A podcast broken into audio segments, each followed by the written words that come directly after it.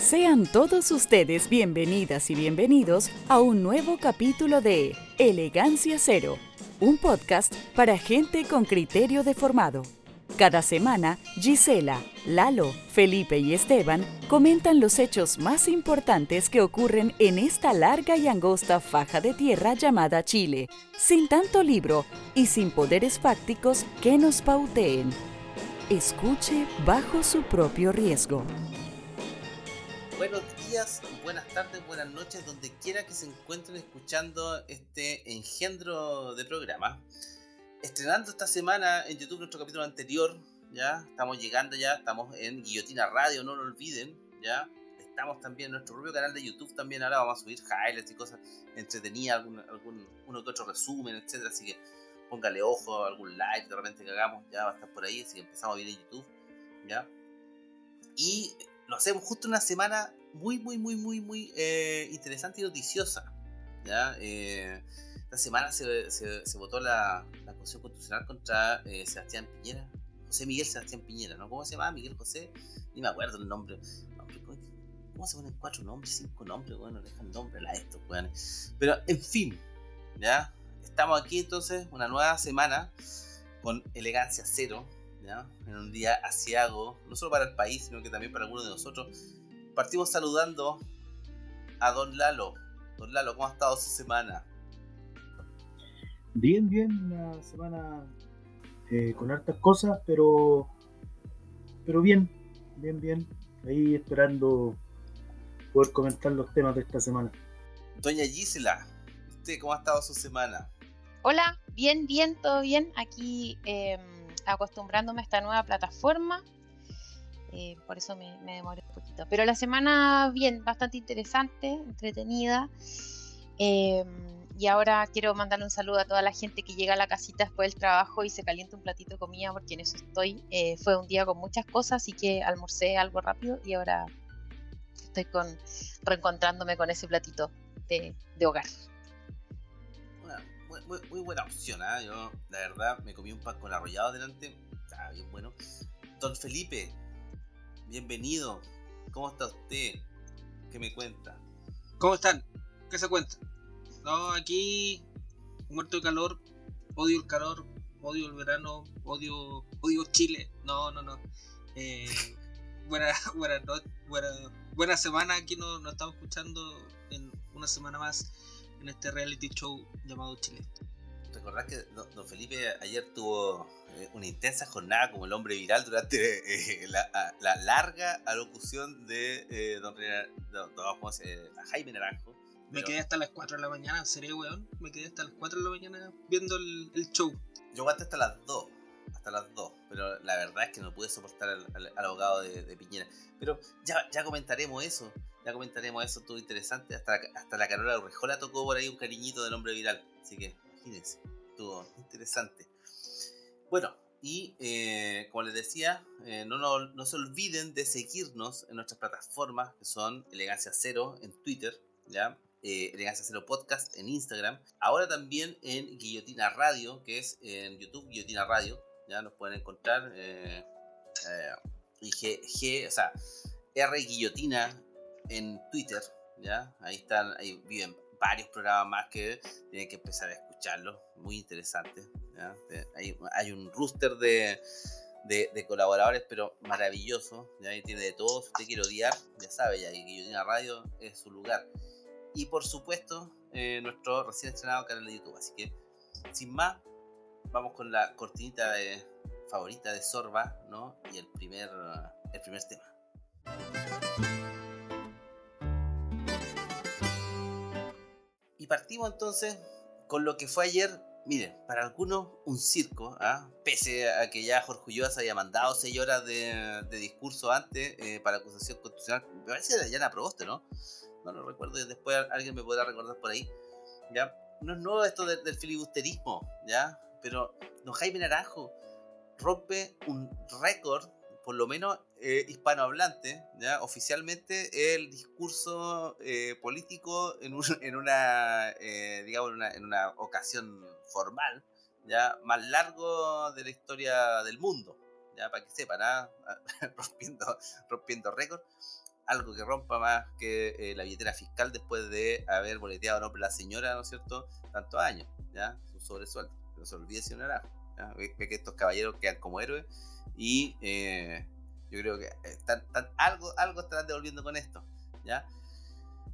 Voy a partir preguntándole su impresión respecto a lo de ayer a don Felipe que estuvo trasnochando a las 4 de la mañana eh, atento con, ese, con esa votación y con, ese discurso. Supongo que no habrá empezado a las 10, pero cuéntenos, don Felipe, su impresión respecto a esto. Una performance artística, eh, no, le, no le doy ningún valor en términos de que haya tenido algún resultado político, que en, Piñera debió y esto es algo que hemos dicho en este programa desde el capítulo número 1. Piñera debe haber salido el 19 de octubre de 2019 y todos estos dos años que, ha tenido han sido han sido a partir del acuerdo que, se tomó, del acuerdo político que significó la nueva la, la, convención constituyente y todo eso. El tipo pudo haber hablado 72 horas seguidas, pero igual la hueá se va a quedar en el Senado, entonces no, es una cuestión absolutamente irrelevante intrascendente y eh, es un, un intento por la ex concertación y sus cachorros del Frente Amplio de blanquearse a sí mismo a partir de, de los dos años de mierda de oposición de mierda que han sido. Entonces, insisto, el, el, tipo pudo haber hablado 72 horas y el resultado va a ser el mismo. Piñera va a seguir gobernando porque cuando había que sacarlo, no lo hicieron. Don Lalo, ¿qué tan atento estuvo con esto? ¿Ya? Yo sé que estos temas de los discursos largos le, le, interesan mucho. Eh, bueno, no, estuve tan atento como estuvo el Felipe, pero claramente era el tema, aparecía por todos lados.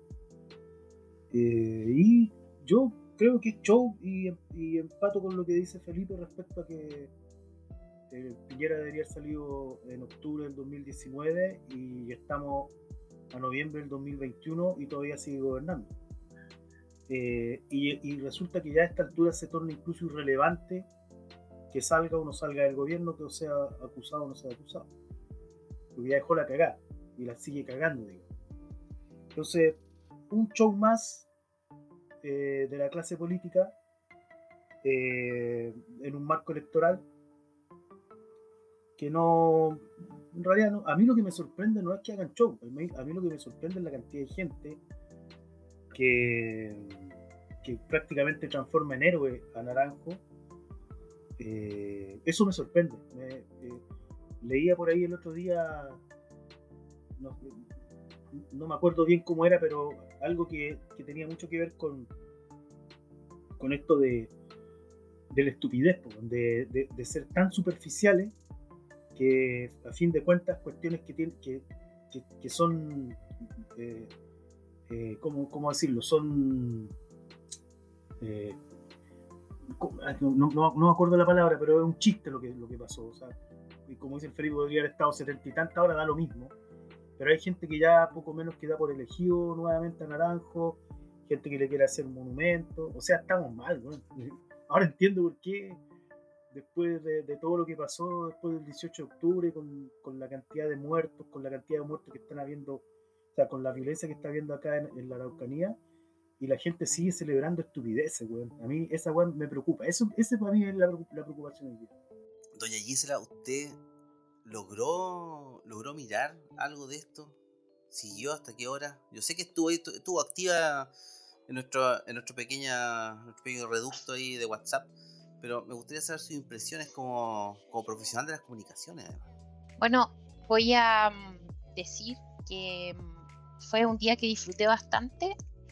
Primero porque mm, eh, no supimos mucho de, Cast y de la campaña de, de la derecha, digamos, que es bastante agotadora, porque para quienes pensamos que, nuestro destino eh, no se ve muy auspicioso ni muy luminoso eh, a, partir de lo que, de lo que plantean, es un día de, descanso que le agradezco a, las personas que lo hicieron posible, a todas, a todas ellas.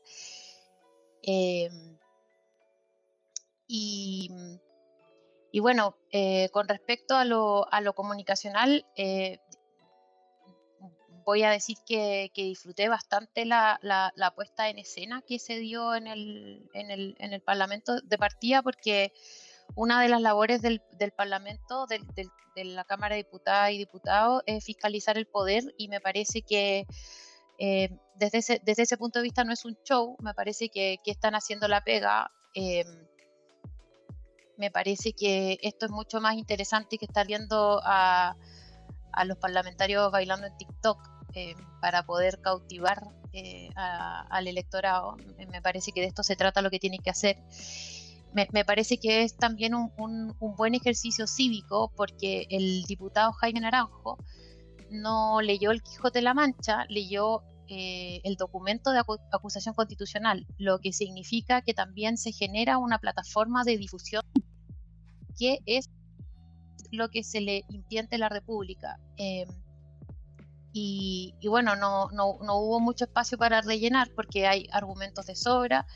Eh, una historia, lo que está pasando se da en un contexto eh, en que existe una, digamos que un, modo de operar que es continuo y que ha sucedido muchas veces y entonces eh, es importante que eso también se conozca. Em, con respecto a la participación, hoy escuchaba personas que decían, bueno, no sé si hay gente que, lo disfrutó o que participó tanto, personas que les gusta eh, bastante informarse sobre política. Yo creo que hubo una participación importante. Em, me, gusta mirar las plataformas donde transmiten en, vivo, por ejemplo, en, el Facebook eh, TV que tiene la cooperativa, la BioBio, el ADN Radio, CNN, Chilevisión eh, las plataformas no bajaron de 300, 400 tenía ahí su cuenta regresiva. ¿ah? Sapin también que, hizo, hay que, hay que, felicitar, hay que felicitar a, las personas, no, no, tengo idea quiénes son, pero la verdad es que me pareció brillante lo que hicieron, los felicito porque habla de, reaccionar muy rápido, de una mente muy eh, marquetera o comercial y, los elementos, ¿no? Todo lo que quiero saber eh, todo el tiempo de esto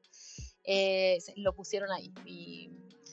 Eh, y, me pasa también que mm, creo que, que, lo que se demostró ayer es que existe una carencia de, de, un vacío simbólico que se, supo leer muy bien y se llenó muy bien también. Em, hay, un sector que está muy fragmentado y muy debilitado y que es muy diverso, pero que entiende muy bien eh, los símbolos y la, necesidad y la importancia de los símbolos que la cultura necesita y que los individuos necesitamos para entendernos parte de algo.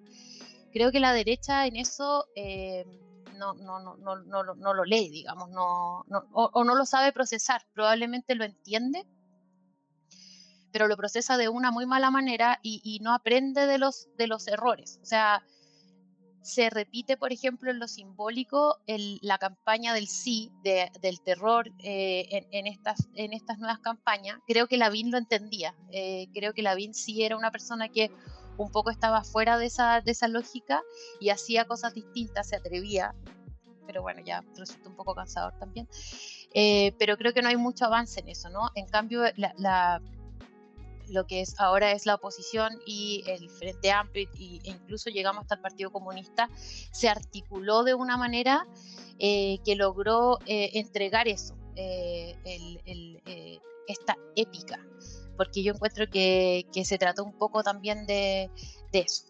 Em, bueno, vi bastante, o sea, uno trata de, ayer, ayer conversaba, con un amigo y uno dice, e, es súper difícil trabajar eh, con todo lo que está pasando en el país, entonces uno coloca esto de fondo, es como, como seguir. Eh, y finalmente eh, me rendí a las 2.42 de la mañana porque... y, y, porque fue muy agotador, o sea, creo que, creo que pasaron 30 horas en esa hora que vi al, al abogado Jorge Galvez. Em, y, bueno, harto, que comentar. Bueno, hay, hay muchos elementos, pero cedo la, la palabra para que todos, para que vayamos conversando. Yo quiero, quiero eh, como hacer como hincapié por qué se llegó a esto, a la, a la necesidad de que Naranjo hablara las 14 horas que habló. Y, y no, no en, términos... Eh, como mucho más profundo, sino se tuvieron que hablar porque diputados del Frente Amplio estaban con COVID porque el candidato presidencial está con variante Delta y no, no hizo ninguno de los resguardos sanitarios mínimos para evitar que la gente se, se contagiara del, del, coronavirus. Entonces no es como una épica del señor Smith va a Washington de que esto era como un, discurso histórico y con la banda sonora de Corazón Valiente. No, loco, esto fue un cagazo que se mandaron y estaban tratando de, de, de hacer algo. Y también recordar de que esta segunda acusación o intento de acusación que se está haciendo contra Piñera fue a partir de, de todas las revelaciones que se hicieron en los Pandora Papers. Pero el primer intento de acusación constitucional que se hizo contra Piñera fue por la violación de los derechos humanos que han habido en este país desde el 18 de octubre del 2019. Entonces, el mensaje de mierda que se está entregando, que es más grave ser ladrón que violador de los derechos humanos. Eso respecto al, al, al cariz de esta, de esta... Que no es poco consistente, Re recuerde, re recuerdo eh, que Pinochet se halló pelada hasta que le pillaron las cuentas en el banco Rix. Exacto, entonces eh, es como un, poco chocante nuevamente eh, percatarnos de que vale más la plata que la vida humana en este país. Y eso, yo voy a, voy a estar en la, posición más contra a, los gestos vacíos y, a esta, y esta cuestión, porque insisto, esta cuestión se va a caer en el Senado y no tiene ningún, ningún Piñera no va a salir por esta acusación constitucional por los Pandora Papers. El cual se las va a llevar pelada como se la ha llevado toda su vida pelada. Eso.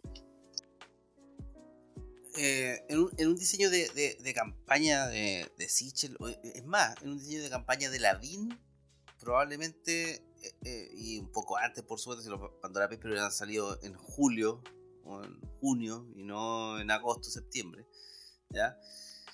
Probablemente eh, esto hubiera, hubiera, significado que la derecha hubiera contemplado seriamente quizás tirar la cadena a Piñera.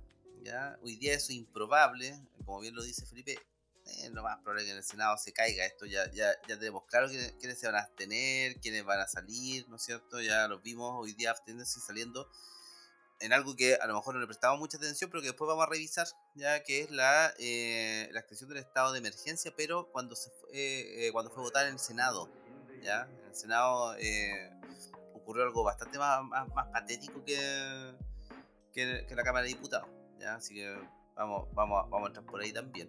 Pero sí eh, me interesa ¿ya? que podamos comentar un poco eh, qué es lo que pasa. En este instante tenemos un presidente suspendido y como muy bien lo, lo notó el hombre viral, ¿ya? Eh, el presidente en ejercicio, que es el, vice, el, vicepresidente, el ministro del Interior, eh, también tiene una causa pendiente, digamos, que es por eh, las construcciones irregulares de los guetos verticales en, en, estación central. ¿ya? Y además de eso, tenemos al presidente citado junto con otros personas de gobierno o ex personas de gobierno hoy día constituyentes, como Arturo Zúñiga, por las irregularidades en la eh, licitaciones de eh, las residencias sanitarias o digamos durante el punto más álgido de la pandemia con cosas que no funcionaron nunca como espacio riesgo o casa piedra, no me acuerdo que espacio riesgo era que, que arrendaron pero que ay qué terrible. Para qué decir las maquinitas que nunca hicieron funcionar de respiración don Lalo dígame usted qué pasa con esto eh bueno, yo tengo una duda, entiendo que no está suspendida la, la actividad de Piñera. Está con arraigo. Es, es, lo único, eso todo. Ayer pensábamos que iba a ser como cuando sacaron a los ministros.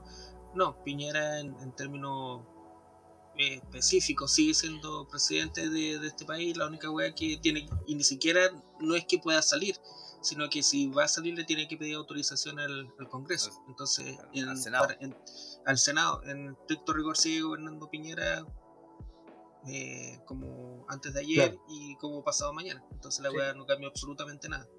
Claro, o sea, eso. Y lo otro es que eh, efectivamente en el Senado se requiere eh, eh, la oposición tendría que dar vuelta cinco votos del oficialismo para hacer efectiva la, la... Más, que, más que eso, ¿ah? el pareo de votos hoy día, por ejemplo, en las otras votaciones que, que vamos a, ver más ratito, digamos de manera breve, Carolina Goich votó alineada con el gobierno en las tres votaciones. ¿Ya? Entonces yo diría que son más de cinco votos. Bueno, lo que pasa es, claro, el ejercicio matemático entre oposición y oficialismo sí, pero si uno empieza a ver el comportamiento de, gente como el PPA, como la Carolina Goy y seguramente otros más, eh, claro, la verdad es que ahí el juego es, da para cualquier cosa, da para cualquier cosa. Y ese es, el, ese, es lo que nos tiene que llevar a una reflexión más profunda, porque no es solo lo épico, bueno, yo, entiendo, yo entiendo lo épico como otra cosa, pero no es solo lo bullante de una acción, sino que también el trasfondo que hay. Y la verdad es que yo no veo ningún trasfondo. Eh, insisto en esto, Piñera da lo mismo que lo, que lo acusen o no lo acusen, se, se va a ir, se va a ir, si se va acusado, puta la raja, que bueno, que yo tengo mal al weón, pero en términos de correlación de fuerza y en términos de lo que es la política, da más o menos lo mismo. Da más o menos lo mismo, en estricto rigor, digamos, ya no es un, un gran trofeo, digamos. Bueno, no, no solo eso. O sea, ah, el, ah. las 60 personas que murieron en el gobierno de este weón ya murieron. Y todo el, daño que hizo, que se podía haber hecho, ya lo, ya lo hizo. Entonces, que salga ahora por una porque se llenó más plata en el bolsillo, que el tipo siempre ha sido un especulador financiero y una sanguijuela capitalista. Al final la weá ya no, no, es, no es como, ya, loco tenéis 5 mil millones, ten 6 mil millones, ten 7 mil millones. Al final ya es más plata que todos los que escuchan este programa van a ver en su vida y toda la plata que tiene ese es casi inimaginable toda la plata que tiene. Entonces, ya. ¿he quedado sorprendido? ¿Usted ve plata? Claro, sí veo plata. Entonces ya los Pandora Papers, el weón estaba haciendo negocios truchos siendo presidente.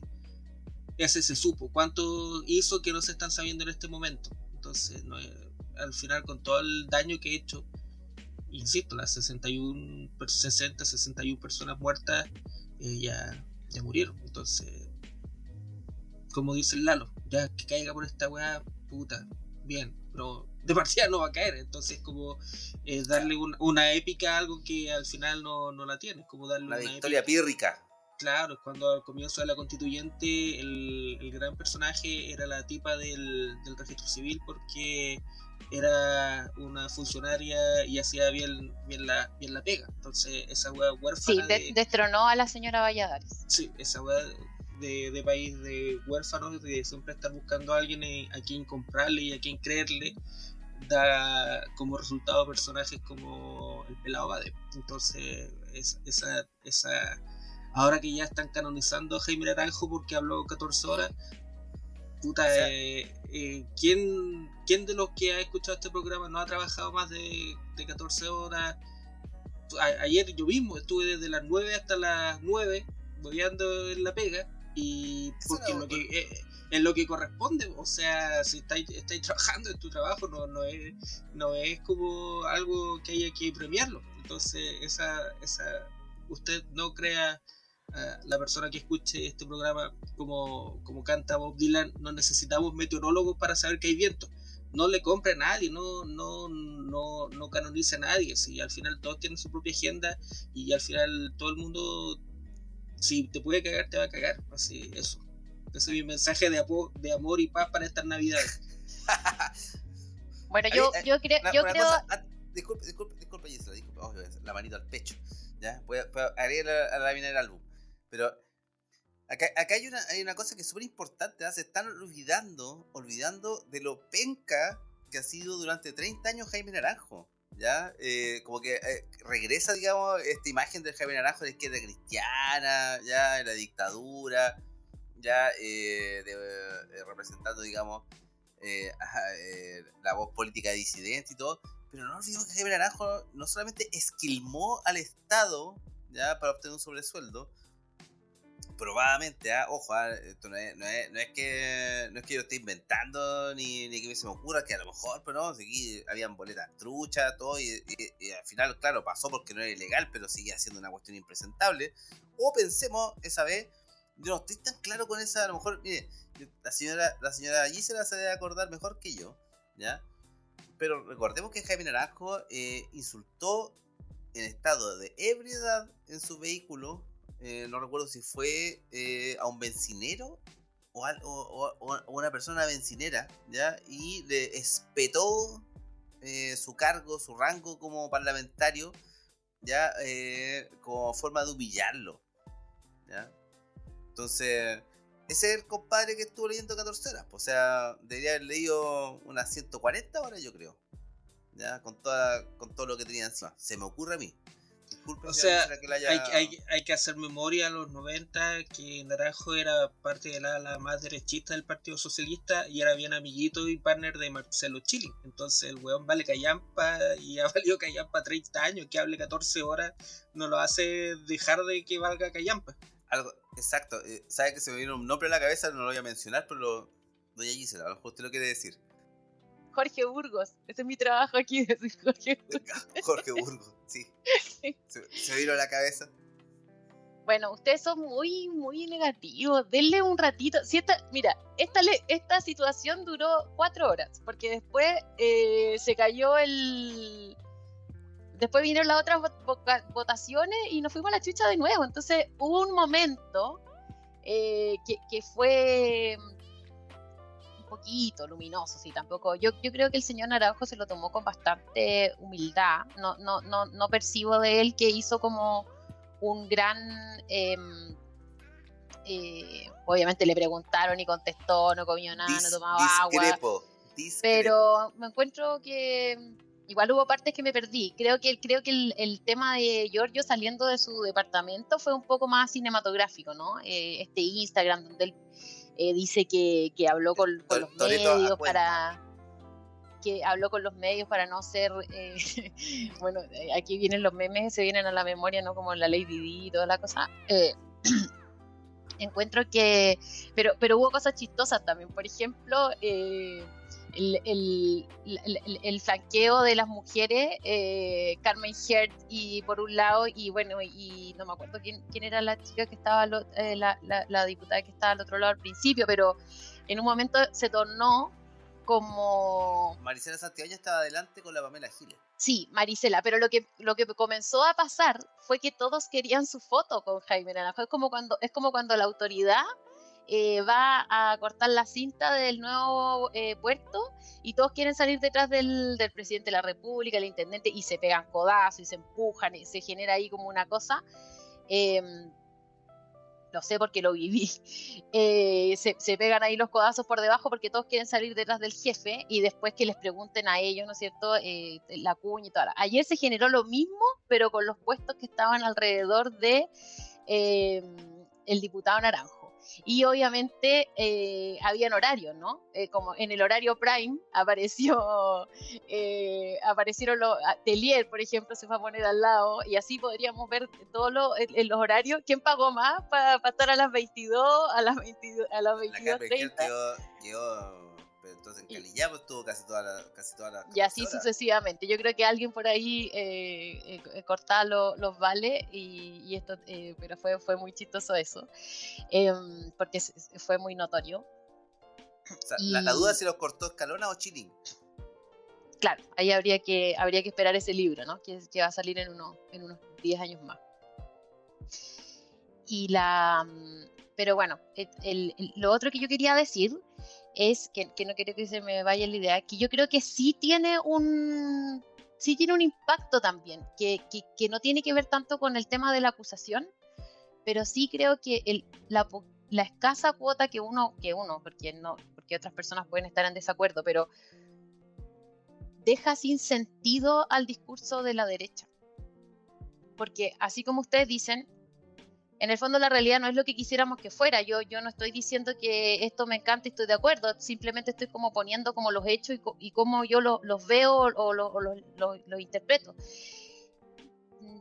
Indistintamente si estoy de acuerdo o no, pero es lo que yo eh, percibí. Pero lo que sí pienso es que, como decían ustedes, hubo una, una, acusación que se cayó por el tema de las violaciones de los derechos humanos durante el eh, octubre del 2019 y, y, todo lo que vino, el proceso, digamos, del, del estallido, la revuelta, que se cayó.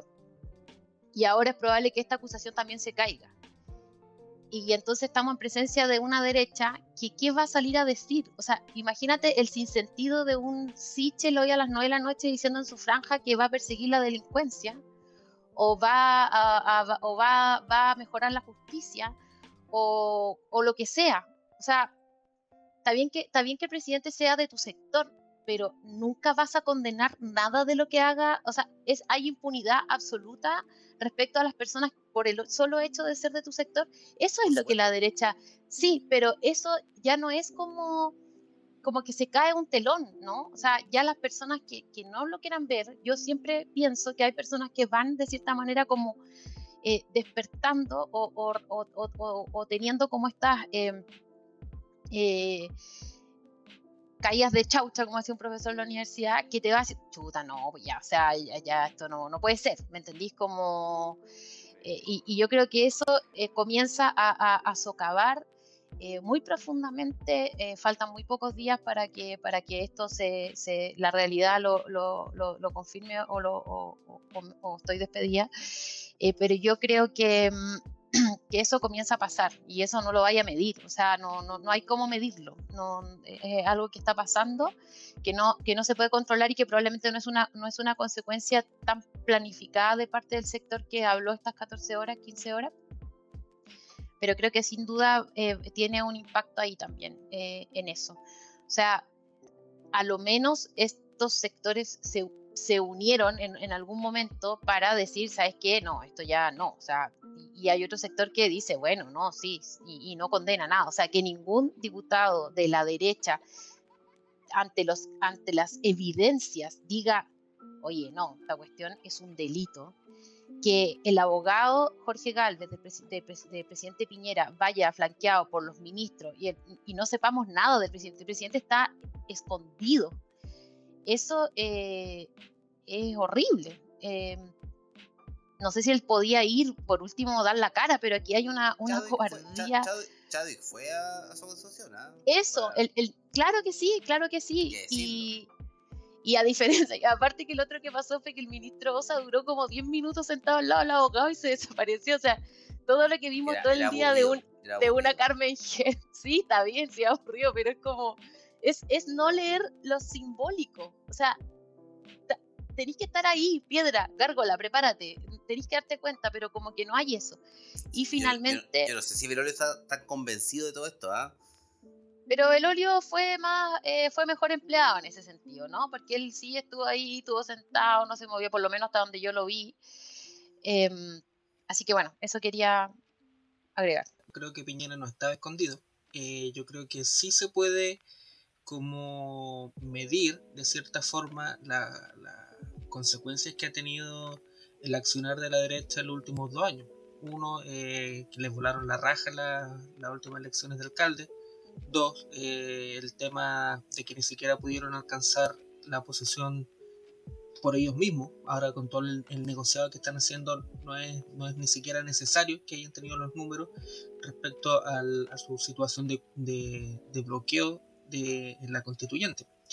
Eh, conversando con, con personas, con otros, con uno de nuestros auditores de, de, de este espacio, eh, hay que analizar el accionar de Piñera y por qué Piñera, justo en momentos eh, de máxima tensión, tiene la, la, vocación de bombero loco de, de prenderle fuego a la web. Pasó con el primer retiro del 10%, pasó cuando llevó el retiro del 10% al tribunal, al tribunal constitucional. ¿Por qué Piñera eh, y el gobierno hizo toda esta, esta defensa eh, y toda la performance que pasó ayer. Porque ellos saben que Piñera no va a salir del gobierno. Y la, la hipótesis que yo mantenía es que Piñera está cagado a la cabeza, está eh, medicado y está eh, meándose los pantalones desde el 18 de octubre, así porque ya necesita que lo, lo envíen al Peral. Pero esta persona que, que yo creo que, que, es lo que tiene más, más razón, dice que hay una pugna entre la derecha que cree la democracia, pero no como valor, y, sino porque le permite hacer los, los negocios de forma más tranquila, y una derecha que está afilando los colmillos para y una derecha que no cree en la democracia y una derecha que no cree que, cree que hay que apretar las tuercas y, que hay que terminar el huevo y hay que volver a, producir y, volver a, los trabajos y, dejarnos de huevear. Yo creo que esa pugna se está dando y Piñera está perdiendo esa pugna, pero Piñera como es vaca y como es mala persona está arrastrando a, a esta derecha, llámese de los partidos políticos, lo está arrastrando con ellos. Y yo creo que eso está pasando en la derecha y un ejemplo eh, súper eh, gráfico que vimos fue en la declaración de prensa que hizo Sichel, donde todo el mundo pensaba que se iba a bajar, pero en vez de bajarse eh, manifestó la falta de apoyo que estaba recibiendo por los, partidos políticos y el, el avance que estaba teniendo Cast yo creo que esa es la pugna que está en la derecha. No creo que la derecha esté impávida y se esté sentando en los huevos mientras está pasando. Mientras está pasando toda esta, esta situación, yo creo que ese es un dato mucho más relevante que, que Giorgio Jackson haya transmitido el live mientras viajaba a Valpo. Que aparte, bailando, ¿ah? aparte que una irresponsabilidad y el huevón se puede haber muerto en el camino. Yo creo que yo creo que es importante analizar cómo la derecha está en conflicto y cómo eh, los sectores más violentos de la derecha, más fascistas de la derecha, están ganando la, pugna. O sea, Kass ya ganó, Kass ya fue legitimado como actor y cuando pase la segunda vuelta y cuando después, cuando que, eh, la guerra civil, eh, interna que está viviendo la derecha en estos momentos, él va a venir después a, pescar y a rescatar, va a hacer ganancia. Yo creo que eso es mucho más importante de que la Carmen Hetz le haya dado un Gatorade a, a Naranjo. Yo creo que eso, es lo que hay que analizar y eso es lo ¿Por qué Piñera está haciendo lo que está haciendo? ¿Por qué llevó el... Porque son medidas ultramente impopulares. O sea, no hay que tener dos dedos de frente para, para saber que si lleváis al 10% del Tribunal Constitucional eso va a influir en que a tu sector le veis como las huelas, elecciones. ¿Por qué está haciendo eso Piñera? ¿Qué es lo que busca? Incendiar la pradera e irse porque sabe que después se va a volver a su empresa y eso yo creo que eso eh, hay que poner podríamos hacer un, programa respecto a eso de la guerra civil en la derecha entonces eso yo creo que es lo importante porque insisto si vamos a analizar lo simbólico yo creo que pongan a, la cosa nuestra y te van a decir que, lo que hizo Naranjo es la épica y lo simbólico. No, eso es paja. La política, eh, la política es golpe, fuerza, correlación de fuerza, como dice el Lalo, y la política se está poniendo cada vez más ruda. O sea, cuando el gobierno de Piñera pone a la Seremi de Salud afuera para evitar que entre Sadak y Giorgio Jackson a votar la acusación constitucional es porque la política se está poniendo ruda los charchazos están siendo de verdad. Entonces a mí me importa un pico lo simbólico del gesto que, Jaime Naranjo haya hablado. Eso es, eso es lo importante. Cómo están politizando una cuestión así eh, ya a, a, película de gángster. A eso que le gustan a las cosas nuestras, el padrino. Ahí tenía el padrino. Ahí tenía el padrino. No eh, en quién el Fredo de la semana cómo llevan a la subsecretaria de salud para evitar que los hueones entren a votar para que tengan dos votos menos. Eso es política, eso es rudo y eso es el padrino. Y además tenéis que pensar, bueno, me parece interesante el análisis que hace el Felipe, porque mientras la... Recontratado. La, mal llamada oposición eh, está jugando al Lerey Lerey, eh, la derecha está articulándose, está peleando entre ellas, y eso ha sido histórico en Chile. De hecho, la, modificaciones importantes han sido producto de las pugnas interburguesas, que como se les llama, digamos. Y que este, este, en, este, en este caso es más o menos eso. Y bueno, demuestra un botón. Es, un, poco, es un poquito patético todo el show de ayer, eh, en contraste con lo que está pasando en la Araucanía, que ya murió el segundo el segundo peño, digamos, eh, eh, a manos de la Armada, con gente herida, disparan a diestra y siniestra. Eh, y eso no es más que una muestra de esta pugna por quién va a conducir la derecha, digamos. Eh, y, que, y, que de alguna, de alguna manera los que van ganando, porque ya a esta altura no están disputándose quién va a ser el próximo gobierno, sino que efectivamente quién va a conducir una derecha que Piñera la hizo mierda. Eh, entonces, la recomposición de esa derecha es importante en función de lo que realmente importa, que no es el show de la democracia, no es el show del Parlamento, no es el show de las votaciones, es, es la medición concreta de la lucha de clases. Los intereses y los privilegios de las clases altas entran en cuestión a partir del 18 de octubre, en cuestión en términos políticos, no en términos de discurso o de cambiar el lenguaje, sino que en términos concretos, en términos de roce físico, en términos de fuerza. Eso es lo que entra en pugna. Y para poder resolver eso de fondo, la derecha sabe, o sea, los patrones saben, con los milicos adentro, con todo lo que ellos tienen, saben que tienen que ponerse eh. Y eso, esa, es la pugna que hay hoy día entre una derecha que efectivamente le conviene el jueguito democrático al estilo bling bling de la, de la oposición para mantener los negocios, pero hay otra que dice, no, nosotros vamos por todo, no, no, no, no nos interesa esta y eso ya se está viendo en el Walmart. O sea, se, en realidad se vive todos los días en, muchos lados y sobre todo en las poblaciones. Pero en el hoy día ya es una realidad. El Walmart es volver a la dictadura y, en peores condiciones, digamos, porque tienen mayor tecnología. Los drones andan todo el día eh, vigilando por todos lados y están disparando a, están disparando a diestra y siniestra. ¿eh? Entonces, no sé, ahí eh, yo creo que ese, eso es lo importante, digamos, o sea, mirar la política donde realmente se está dando. Y no este jueguito de sacarlo y pasarlo por la tele, bueno, que Giorgio, da, da, lo mismo, Giorgio Jackson, bueno, da, da, lo mismo.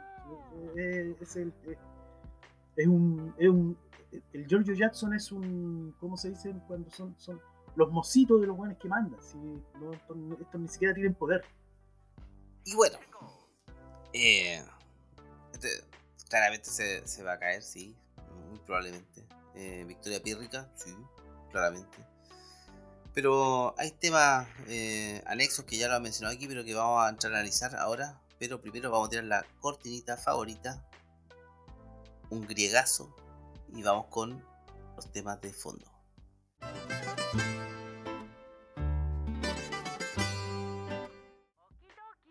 Venimos de vuelta a la cortinita y eh, hay un tema importante aquí, hay cosas que están pasando con la porque para variar hicieron, esto como, lo dijo aquí el, comentarista político favorito de Felipe, Darío Quiroga, ya la gran Pepe Out, ya usted se manda un fachazo, pero después le hace un, saludito a la izquierda y pasa todo piola, pero aquí al revés, ¿no es cierto? Presidente acusado constitucionalmente, pero sin embargo hoy día tenemos extendido por 15 días, me parece, si me equivoco, me corrigen, ¿ya? Extendido por 15 días eh, el estado de emergencia en cuatro provincias de Chile que constituyen, ¿no es cierto?, eh, la mal denominada zona roja, ¿ya? Zona roja, no sé, yo, me imaginé que iba a ser, un barrio como Amsterdam por acá, pero me doy cuenta que no, no era eso, era porque se están agarrando a balazo, estaban aforrando balazos más bien de manera unilateral algunas facciones, ¿ya? Y con eso, eh, también decir que esto fue aprobado sin asco, con más votos que la acusación constitucional, ¿ah? hay que decirlo. Don Lalo, usted como habitante del Mapu, ¿cómo está la cosa con respecto a esto? Bueno, eh, una muestra más nomás de que tomaron la decisión de, de empezar a golpear nomás, ya, chao a los protocolos, chao es más, hacen una consulta ciudadana, entre comillas, eh, con, un 16% de participación al final de cuentas, vía internet. Hay lugares donde simplemente no llega el internet o, las comunidades no van a estar votando, digamos. Entonces, es que les da lo mismo. Si a esta, altura lo importante es, es, pegar, pegar charchazos. Entonces, de, de, un universo de 800 y tantos mil votantes, terminan votando 130.000, algo por ahí, o 133.000, no, no recuerdo bien los números. Y por supuesto ganó el, que se extienda el, el, ¿cómo se llama? El, el, estado de emergencia. Pero el estado de emergencia es un escenario, es, un escenario político necesario para esto que estábamos hablando recién de, respecto a la pugna de liderazgo dentro de lo que es eh, el, sector más duro, digamos, de la, de la burguesía. Que la burguesía se divide, bueno, son, son, es la clase política en el fondo.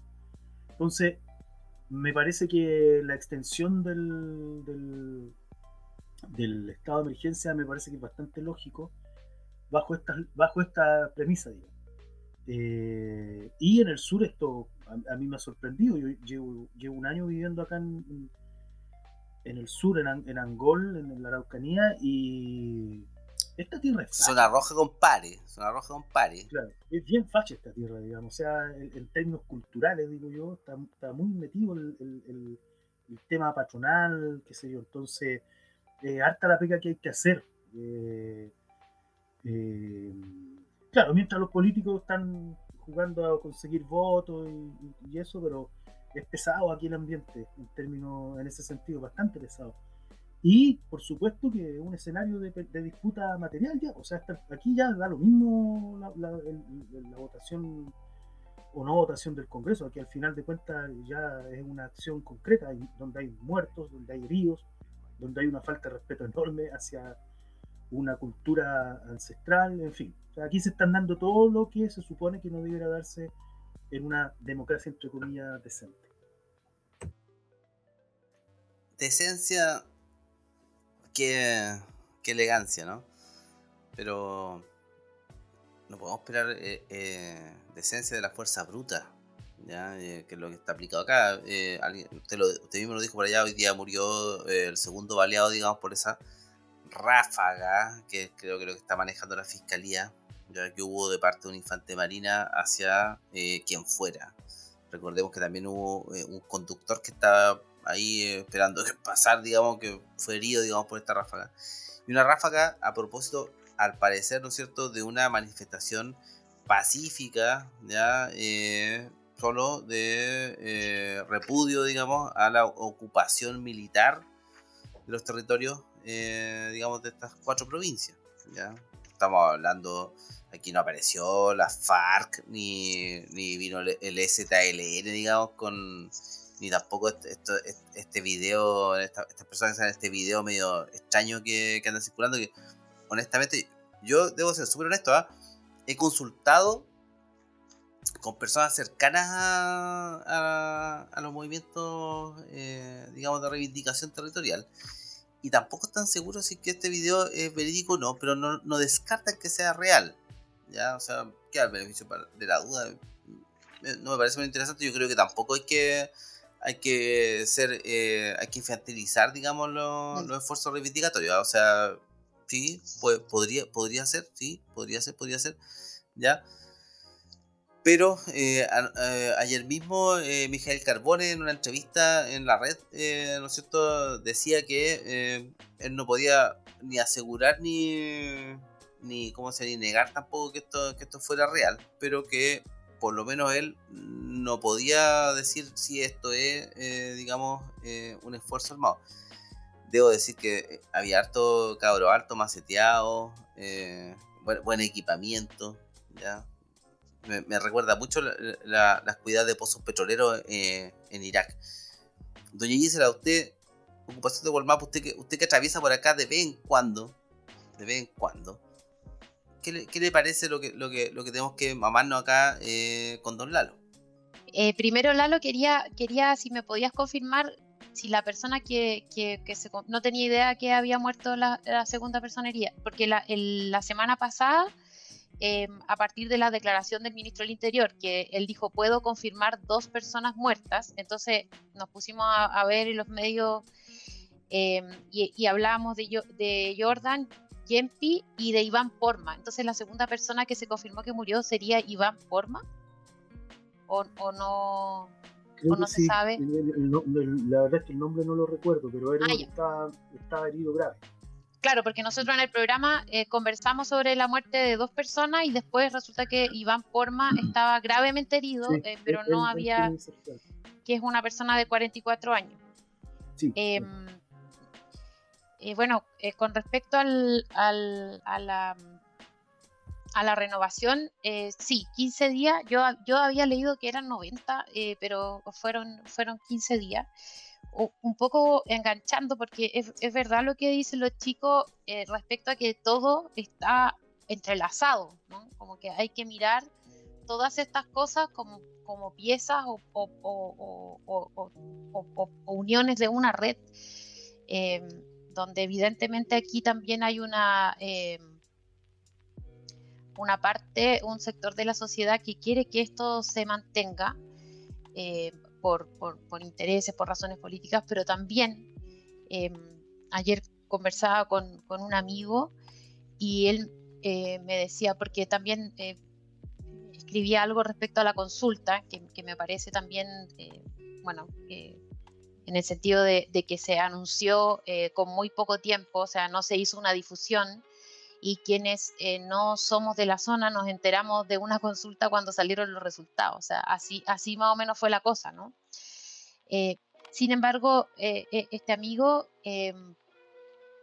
me, decía, mira, ¿sabéis qué? En realidad, en, mi familia y mis vecinos, aunque hubiesen tenido que ir caminando, hubiesen ido a votar igual que se mantuviera, porque a, muchas personas les, les han pasado cosas. Eh, los asaltan a primera hora de la mañana y le roban el auto, eh, en comunidades muy pequeñas, donde hay mucho miedo. Miedo no solamente a que te pase algo, sino que también em, a ver algo y denunciarlo. Em, entonces, eh, aquí, ya se, aquí ya se generó un clima donde, donde es difícil resolver y estas medidas tampoco lo van a resolver. O sea, solo se gana tiempo ¿no? Porque, eh, pero por otro lado, hoy escuchando eh, las intervenciones del ministro Delgado y del ministro eh, Procurica, lo, que siento, y también algunas intervenciones de diputados de la, de la derecha, siento que lo que se trata de plantear es la necesidad permanente y en todo el territorio nacional de los militares, de las Fuerzas Armadas, para resguardar la seguridad del país. Y eso me parece muy, muy preocupante. Eh, ya lo habíamos mencionado aquí, pero siento que busquen las intervenciones de hoy, pero en el fondo es, eso es lo que eh, se, puede, se puede eh, escuchar, se, puede proyectar de las palabras de, los ministros. Y lo otro que es preocupante es respecto a, los argumentos para hacer eh, para eh, fortalecer los conceptos de narcoterrorismo, de terrorismo, que son los que permanentemente se, se, instalan y se repiten. Por ejemplo, en un momento el ministro Delgado dice que eh, en los, en los atentados hay panfletos, o sea, que los, que, que, entonces como que hay un vínculo, o sea... Qué susto. Una... o sea, mañana puede haber cualquier eh, acto de delincuencia común donde alguien diga tiremos panfletos para distorsionar y, el, y en el Ministerio del Interior van a leer eso, como que se expandió, eh, eh, me, explico, es muy básico y falto de, de, profesionalismo, de seriedad, de rigor, ocupar ese argumento para decir, no, aquí esto es es el conflicto eh, mapuche y, eso es lo que está pasando y, es, y de ahí viene la violencia, porque un, poco eso es lo que, lo que se trata de transmitir. Dejando entonces a, una comunidad ante, ante su entorno y las demás personas como los eh, hay una estigmatización ¿no? de un segmento y por eso eh, las comunidades han presentado recursos de protección en contra de esta medida que ellos creen que podrían avanzar hacia que sea declarada inconstitucional, porque finalmente los acusa de algo eh, que, finalmente los, termina condenando a que sean siempre los sospechosos. O sea, por tu condición étnica, eh, eres el sospechoso número uno de algo, de algo que está pasando. Y en realidad no hay culpables. O sea, hay fuerzas especiales de las policías, hay contingente militar y todavía no se resuelve. O sea, no hay un caso resuelto eh, profesional y seriamente, con evidencia, eh, de, todos los que, de todos los que han, sucedido. O sea, Igual, en el fondo no es el objetivo.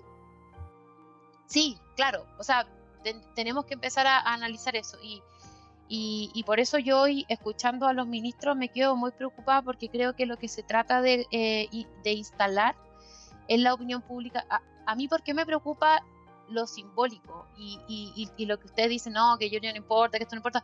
Yo creo que sí es importante porque finalmente el electorado es quien es el que captura esto, lo procesa y lo, transforma en, una acción que es el voto. Por lo tanto, sí es importante. No es, no es menos relevante, es otro, podemos decir que es otro ámbito de análisis y todo, pero no me parece que es menos importante. Eh, porque finalmente en, la democracia va a primar lo que la mayoría decida y, la manipulación de, esa mayoría es peligrosa y esa manipulación ocurre en el terreno de lo simbólico, por lo tanto es muy relevante eh, analizar eso, analizar los símbolos y, lo que están, lo que están, me, produciendo. me parece como eh, preocupante lo, lo, que acaba de decir Jesse porque eh, darle tanto valor a, la democracia? O sea, desde el Platón y Sócrates vienen diciendo que la democracia tiene sus límites y no es la gran no es la gran panacea y va de declaraciones, ¿eh? Claro, y, en relación a, a, lo simbólico y cómo lo, lo, simbólico se traduce en voto. O sea, de partida no creo que lo, no, no creo que es lo simbólico, cuando tú dices que están dejando panfletos para eh, culpar a los mapuches y que la, gente de la zona eh, vote respecto a si mantener o no el estado de emergencia, de, partida esta es una estrategia ultra utilizada por la derecha y no tan solo por la derecha. O sea, yo quiero hablar solamente de dos episodios, que el caso Bombas de Hinspeter y la, la operación Huracán que terminó con el asesinato de, de Catrillanca. Entonces no es algo nuevo, no es algo, no es algo que... Te, sumo, te sumo otra, te sumo otra. La, cuñita de Marcelo Chile hoy día diciendo que la oficina funcionaba y que esta weá no pasaba, ¿cachai? Cuando estaban funcionando en la oficina. Voy a o sea, ¿ah? funcionaba porque voy a decirlo, voy a, voy a decirlo. Jorge Burgo. Jorge Burgo. Sí. Entonces, de partida eso ya está pasando. Yo y, y por eso me da tanta risa toda esta, esta histeria porque gane Cas y que ahora sí que va a venir el, fascismo. Y los últimos dos años que hemos vivido, ¿qué ha sido? O sea, yo no, no diría que una democracia ni, ni mucho menos. Eh, entonces, ojo con eso porque de partida y mi papá cuando escuche este programa va a estar muy de acuerdo con lo que voy a decir, que los periodistas y la prensa valen callampa. Todo el tratamiento que se hizo por esa consulta ordinaria que se hizo en la zona, que como muy bien dijiste, nos enteramos que se hizo esa, esa consulta cuando estaban dando los resultados. Todos los programas de domingo y todos los hueones hablando de, hoy, ¿qué pasó aquí? El primero era una encuesta por internet, ¿Cuántas personas realmente tienen internet en la zona? Habría que ver las la cifras, yo no, he visto las cifras. En la mayoría, todos tienen internet. En el interior, en las zonas rurales, tienen internet. ¿Votó esa gente? No, Solamente, solamente el 33% de la población de la región de la Araucanía tiene internet fijo según la Subtel, datos del 2020. Ya, una cagada. Una cagada. Entonces, ¿por qué, ¿por qué se hizo tanto hincapié para con esta? Porque lo hicieron obviamente para darle... Se, la, se le arranca otra cosa, ¿ah? esa, esa, esa, consulta vinculante no fue hecha por el gobierno. No es vinculante. No es vinculante. Esa, consulta no vinculante no fue hecha por el gobierno, disculpe. No por el intendente, ¿no? ¿El gobernador? El gobernador. No, no, no, Eso lo hizo una... No. La AMRA, APRA, no, no, tampoco fue la APRA, pero fue una. No, pero tú estás diciendo, ya, ya, no, pero tú estás diciendo que la plataforma es una empresa. Todo pero fue organizado, no, no, no, fue organizado por una coordinadora de eh, X, de las miles de ONGs que hay, eh, digamos, dando vuelta repente con de papel, ¿ya? Que pararon esto, digamos, y dijeron nosotros, ya, pues aquí está la consulta, listo, la hacemos corta, pero, esto, fue, es una iniciativa privada, esa consulta fue una iniciativa privada. Está bien, pero la información oficial es que la, la, organización estuvo a lo menos bendecida por la gobernación y por Oye, una, agru- una agrupación de alcaldes. Oye, yo eh, traté, traté de votar en esa, en, en esa consulta. Yo no estaba inscrito electoralmente en ninguna de las provincias que estaban eh, afectas, digamos, al estado de emergencia. Entonces yo ahora que sé que fue una eh, organización privada que, hizo esto, yo me pregunto, ¿y como chucha tienen anexados los datos del CERVEL? ¿Ah? ¿Por qué una ONG privada levantada probablemente, probablemente por intereses privados que yo no conozco, que quizás tengan que ver eh, o que tengan alguna afinidad con el gobierno, ¿por qué ellos tienen acceso a saber dónde yo voto? ¿No les parece interesante eso? O sea, eh, el Breas del Briones hizo los cruces entre la gente que retiró un 10%. O sea, este gobierno hizo todos los cruces y estamos ultra, hiper, mega, recontra identificados. Hasta eh, yo creo que eh, aquí, aquí McDonald's fuimos el fin de semana. Yo creo que hasta, este, hasta ese nivel pueden hacer los cruces por, con el uso de las tarjetas de débito y las personas y el 10%, porque eso lo hizo Briones, hizo todos esos cruces. Entonces, con, para, para volver a lo que a lo que dijo la, la Gise, uno, esta encuesta vale callampa, dos, se la infló, votó poca gente, votó solo la gente que tenía internet, ¿Y qué es lo que decidió esa gente? ¿Cuál es el resultado de, de esa votación? ¿Qué es lo que significa mantener el estado de emergencia? Que esa gente cree que, que es correcto que los marinos vayan a matar gente. Ese es el resultado de la encuesta. ¿Qué, qué, qué es lo que significa mantener el estado de emergencia? Que se justifica salir a matar mapuches. Entonces, insisto, cuando, cuando dicen, no, es que viene el fascismo, no vengan con weá, el fascismo ya, ya llegó y está hace rato en este país. Entonces, digamos las cosas como son. Ay, y bueno, ¿no? Eh, el fascismo nunca se ha ido. Más bien. ¿ya? Marcelo Chirin creo que lo dejó súper claro. Voy a, hacer hincapié en eso. Oye, pero qué cuña más horrible. Qué horror que, que eh, un... eh, voy a ocupar el término adecuado. Un delator como Chirin. ¿Ya? Eh, se jacte de que eh, su método de delación y además de, persecución haya sido altamente efectivo eh, para mantener lo que él consideraba o lo que le, solicitaban desde, este acuerdo interburgués, ¿no es cierto? Que fuera el orden. Qué lindo aquello. Pero, pero también ha- hay algo importante ahí que, que hace un rato se une un poco con el tema del, de, la, del- de la llegada de, Jorge Sabac al Parlamento, entrando por otro lado y Asensio en la camioneta, que eso ya no está en el terreno de lo simbólico, eso ya está en el terreno de lo, de lo concreto.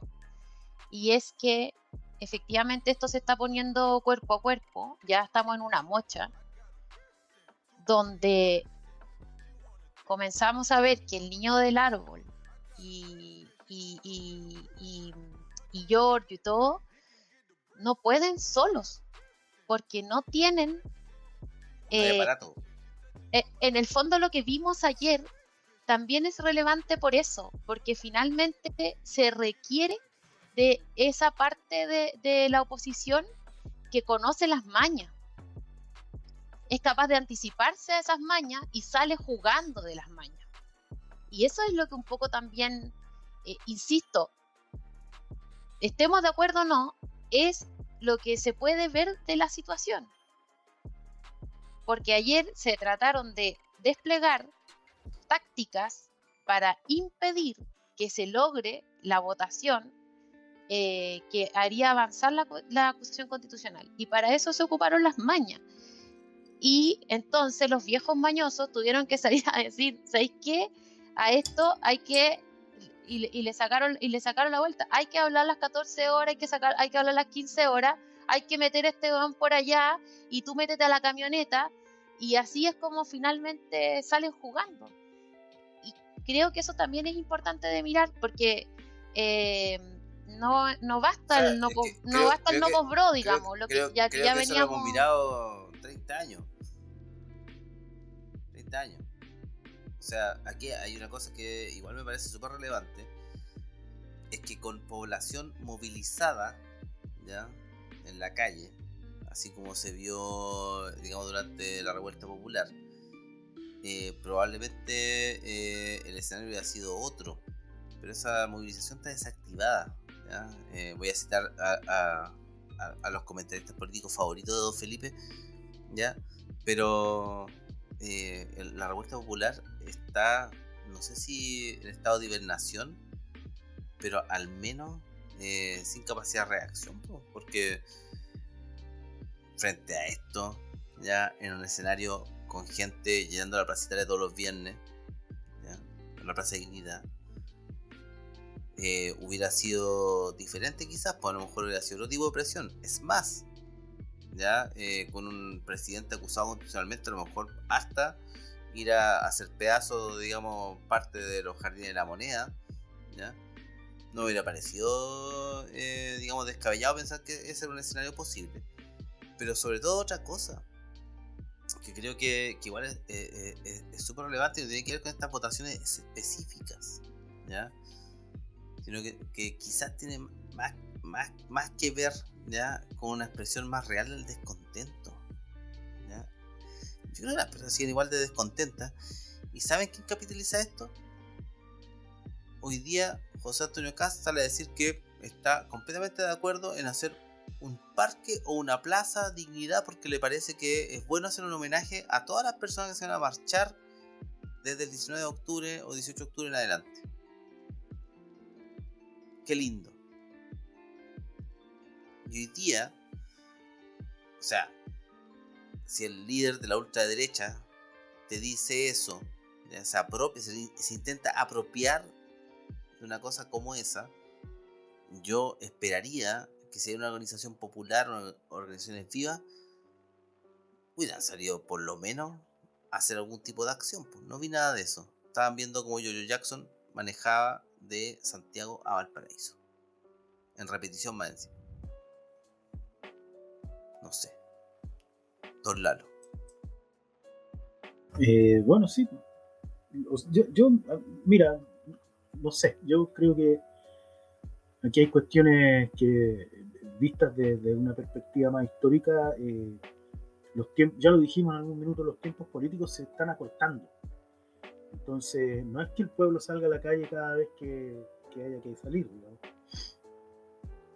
sino que va juntando esa rabia eh, y estos tipos lograron primero con el acuerdo del 15 de noviembre, después con toda la tracalada de, elecciones, con la famosa convención constituyente que ya nadie se acuerda, eh, con los retiros, eh, lograron apaciguar el, tema, digamos.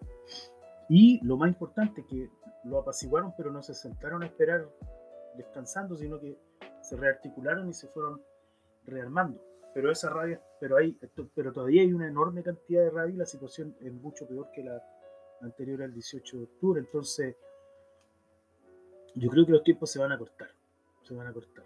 Eh, no va a haber el famoso cuarto retiro y eso va a traer, va a traer cola, porque hay, hay mucha más gente cesante, hay mucha más gente sin plata, digo. hay mucha gente que quedó sin, sin trabajo, entonces ahora se va a empezar a ver el, tema más, más, más, eh, más profundo. Y por eso estos tipos se están preparando. Si, no, es que no es que les guste jugar a las pistolitas, tú haz una comparación visual solamente, visual del arsenal represivo previo al 18 de octubre y mira ahora lo que tienen. Si eso no es prepararse, es porque saben, saben lo, que, lo que se viene, digamos. Eso. Y a la. Ah. Y a, no, bueno, espero que Felipe no se haya enojado y se haya ido. se retiró, se retiró de la sala ocurría eso. Porque mencionaste a, los, a sus analistas favoritos. Em, sí, yo he sumado a la. sumado a la, a la perspectiva histórica que menciona el Lalo, también tenemos que agregar la perspectiva global. Hoy eh, tenemos miles de personas abandonando sus países eh, agolpadas en fronteras, donde están siendo también fuertemente reprimidas. En, Bielorrusia, en la frontera de Bielorrusia con, Polonia en este momento, se está viviendo una catástrofe humanitaria. Son, son, personas que, que, vienen de otros países migrando y, que están ahí. Eh, hay, hay bebés, hay mujeres embarazadas, bueno, todo lo que hemos visto también de, los países centroamericanos caminando hacia, el, hacia México, Estados Unidos. Eh, los venezolanos que mayoritariamente están eh, viniendo hacia acá, eso también va agregando complejidad a la situación interna, porque finalmente va haciendo el tema migratorio un tema que en, que en, en medida no eh, antes eh, inédita, digamos, comienza también a, ser parte de tu realidad. Y, se requiere de los estados respuestas. Y la respuesta no puede ser matar a las personas, eh, meterlas con overoles en avión, etc. Eso va solamente complejizando todo y em, haciendo también que se vayan requiriendo cada vez eh, soluciones más complejas eh, y que, es lo que no se ve, ¿no? Como ciudadanos y como ciudadanos no, vemos que hayan eh, propuestas que, absorban esa, esa, esa complejidad. Interesante eso. es verdad que es un colateral del escenario actual. Pero vamos a ver cómo se desarrolla esto. Esto, está como dice Don Lalo Pineda. Yo pensaba que esta elección iba a estar más o menos fome la última semana, pese a que hubieron harta patar las canillas al principio. Pero eh, mientras eh, tengan congelado, digamos, a los, niños del árbol, eh, esto se va a poner más rudo porque los que siguen en la cancha están dispuestos, ¿no es cierto?, a quebrar a Francesco. Igual que el Chiqui Chavarría. Ese es el juego. Pero bueno, no nos extendamos más. Yo creo que es hora de pasar a una pausa musical. ¿ya? Nos vamos a ir con un aporte musical que nos hace un gran amigo, ¿ya? Don Motri, ¿ya? O Don Enrique para los amigos, ¿ya? Sociólogo de profesión, músico eh, por, eh, eh, por, definición, ¿ya? Experimentando con sonido electrónico desde el 2009, más menos, ya sacando algunas producciones independientes, singles, discos completos. Les vamos a tirar eh, el, todas las redes sociales de él para que, para que, lo, para que lo disfruten, ¿ya? Como lo disfrutamos nosotros también, ¿ya? Aquí los dejamos entonces con Urbes 2.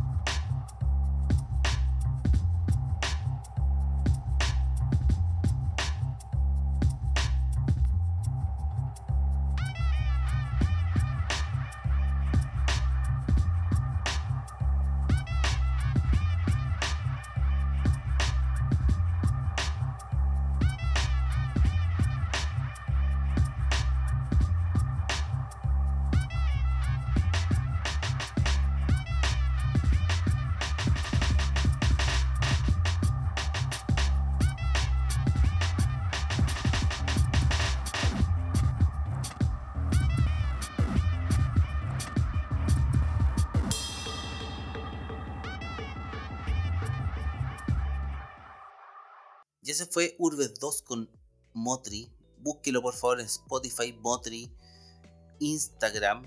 Eh, también le, tiene ahí eh, su highlight de, la, de sus creaciones MotriMod, motri.mod. ¿ya? En YouTube, MotriMod. Búsquelo también. Ahí. Y ojo, ¿ah? que también eh, tenemos sus links totales que están en solo.to slash motri para que los busque. ¿ya? Disfrute y degluta esta eh, poco convencional producción artística me parece eh, interesante yo sé que también les va a parecer interesante a los auditores que nos encuentren interesante, probablemente esto les parezca muy interesante. Pero llegó la hora, el minuto de confianza. Vamos a partir con Doña Gisela, su minuto. Esta semana voy a conversar eh, mi minuto de confianza acerca de los jóvenes en la COP26. Es la cumbre climática que se está desarrollando en este momento en Glasgow, eh, donde, según entiendo, eh, porque no he, tenido mucho tiempo para interiorizarme como, me, como, me, gustaría, pero está corriendo en paralelo una cumbre con jóvenes, donde obviamente la persona más eh, mundialmente famosa, eh, son, son, varias, son varios líderes, eh, son chicos y chicas, pero Greta Thunberg viene siendo como la más, la que más resuena y, seguramente nuestra audiencia recuerda. Pero también hay chicos que vienen de África, de América Latina, hay chicos que viajaron de Chile también, etcétera. Eh, y, bueno, eh, Greta Thunberg y ellos eh, vienen organizando hace ya un, largo rato lo que se denomina Friday for Future, que son marchas que hacen por el planeta los días viernes.